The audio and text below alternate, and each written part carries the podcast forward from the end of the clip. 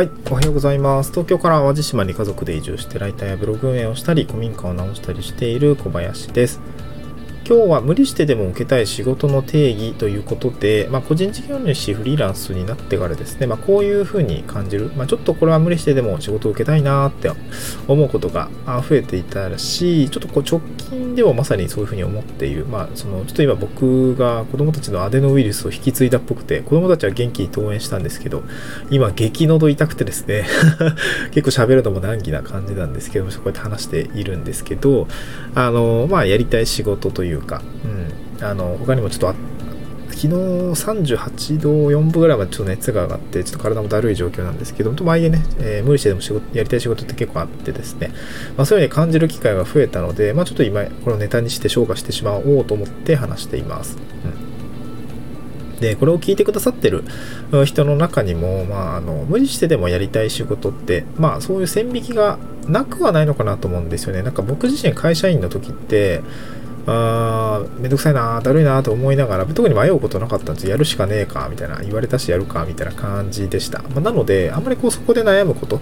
あこの仕事は無理してでもやろうかなどうしようかなみたいなところってあんまなかったんですよね。あだるいなと思いながらやるみたいな感じだったんですけど、まあ、会あの会社員とちょっと違うのは個人事業主フリーランスって仕事選べるじゃないですか、まあ、なのでうーんどうしてもやっぱ気乗りしないことって案件だったりとかごめんなさいってするだろうしリソースが足りない時っていうのはすいませんってなっちゃうと思うんですよね、うん、なのでこうそこで悩むことはちょっと増えたかなと思います。これは本当に無理してでもやる仕事なのかどうかみたいなところはちょっと悩んだりしますね、うん、で今回その無理してでもやりたい仕事ってどういう線引きなのかっていうところをちょっとまあ悩悩みつつこういうふうに感じているよというのがね3つほど切り口でありますのでちょっと紹介をしたいなと思います。で1つ目が頼ってくれた人の気持ちに応えたい仕事の時ですね。で2つ目が自分の成長につなげたい気持ちがある、まあ、そういう仕事である時、うん、で3つ目が継続的に発注してくれるクライアントさんの気持ちを大事にしたい時、まあ、そういう仕事の時ですね、うん。まあ、こういう気持ち、まあ、自分の気持ちだったり相手の気持ちみたいのを、まあ、裏切らないように、まあ、なんかこう、なんていうんでできるよりの無理そうな時あのありよりのあり的な ニュアンスで撮っていただければなと思うんですけど、まあ、あまあ、できそうなんだけど今ちょっと無理って思いたいなって思ってる時にそれが来たらあじゃあ頑張るみたいな感じ なんていうのかな、うんまあ、なしよりのありよりのなしをありよりのありにするみたいなそんな感じですかね。うん、これ何言ってると何言ってるか分かんないからね。うんまあ、ちょっとまあ無理して頑張るっていう時ですね。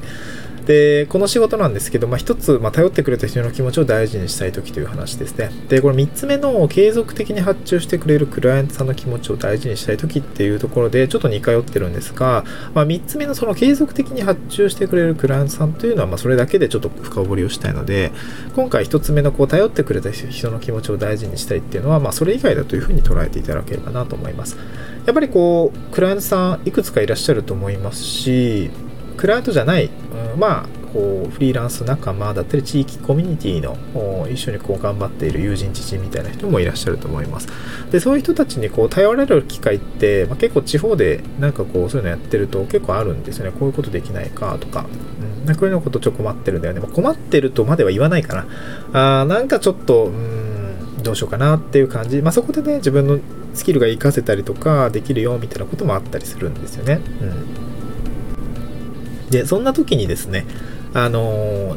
まあ、自分の力を遺憾なく発揮するってことはもちろんそうですし、まあ、頼られることが多くなると思います。地方で、まあ、何か個人事業主、企業だったりとかフリーランスしようと思ったらそういうことってよくあると思います。うん、で、なった時に、やっぱ頼ってくれた人の気持ちって大事にしたいなって思う時は結構あったりするんですね。特にこう、一緒にこう、まあ、僕の場合は今、感情的には子育てしている人パパさんだったりママさんで仕事も頑張ってる、まあ、キャリアを両立しようと思っている人っていうのはもうめちゃくちゃ共感しますし、えー、もうお互い様だよねって感じでもう何て言うの？あのうん助け合おうっていう気持ちになります、まあ、だからそういう人に頼られたらめっちゃ頑張りたいなと思うんですよね、うん、やっぱね子供育てながら仕事するって超大変だと思う。超、超大変なんですっていうところはもう声を大にして言いたいんですけど、まあ、そういう中でこう頼ってくれた時、まあ、子供がこう、まあ、例えば子供が発熱しちゃってとか、うんまあ、自分自身の体調が優れなくてこういうことちょっとお願いしたいんだけどいいって言われたら、まあ、自分もそういうことあるからやっぱりこう僕にできることがあれば頑張りたいですってなるしもう僕自身もいつかそういう立場になるってことはもうもちろんあったしもうずっとそうだったし、まあ、そこで頼れる自分にもありたいなと思ったので、まあ、頼ってくれた人の気持ちあの、まあ、コミュニティだったり地域コミュニティもそうなんですけど、まあ、そういう中でのこうそういう人の気持ちってのを大事にできる仕事であれば、まあ、ちょっとはやっぱ無理したいなと思いますね無理させろみたいな 感じですかね。うんで2つ目が自分の成長につなげたいという仕事、まあ、そういう気持ちがある時ですね、まあ、これはもう本当に、うんまあ、る種自己実現欲求につき動かされているようなものと言ってもいいかもしれません。例えばそうですね。僕の場合は今、えー、そうだな。ちょっと新しくメディアを立ち上げようかなと思ってます。まあ、あの、まあ、ライターの中村さんですね。まあ、オンラインサロンとかを経営、運用されている、中村さんの Voicy の放送でも言ってたんですけど、自分にタグ付けできるメディアを作って、えー、ストックとして活かしていこうみたいな、えー、そういう話をされていました。で、それすごく、ああ、いいなと思ったんですよ。僕自身も、そう、なんかね、ライター業、まあ、デザイン業もそうなんですけど、なんかあんまりこう、タグ付けないなと思ったんですで、まあ、一応ライターは、あーまあ、ホワイトペーパーとかしてるとは言ってもちょっとこれないんだよね。公開できるものがないんだよね。自主制作物をどんどん作っていけっていう話もあるんだけど、まあ、それをそれでね、えー、ホワイトレホワイトペーパーメディアみたいなの、まあ、ちょっと作ってもいい、あの、まあ、そうだな、10記事から15記事ぐらいで完結するようなもの、えー、を、まあ、2つぐらい、もう1個ね、タグ付けの、まあ、ちょっと淡路島だったりとか、うん、なんかそういうので、えー、まあ、ちょっと小さくミニサイトみたいのを作って、えー、タグ付けにできたらいいなと思うんですよね。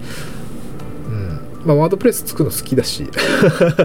あの、ちょっと手をつけていきたいなと思いましたね。うん、なんかそう地域かけるタグ地域のタグ付けって結構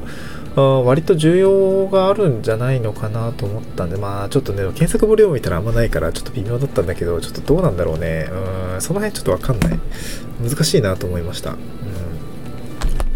はい。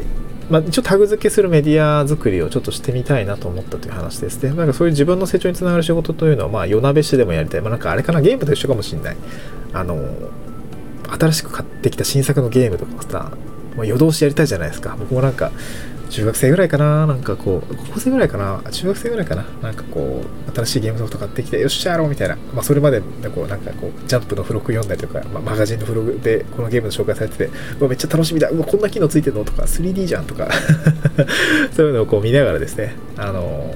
ー、いざ買ってきて、もうワクワクしてね、部屋に持って帰って、ゲームの袋開けて、よっしゃーみたいな、こう、でもなんかこう、ムービー、最初のムービー見て、うわ、かっけーすげえよく見えるみたいな 感じの思い出したんですけど、まあそういう自分のね、こうやりたい、まあ欲求ですね、自己実現欲求みたいなところに対しては、やっぱ正直に、無理してでも仕事したいなというふうに思うようになりましたね。うん。で、最後3つ目は、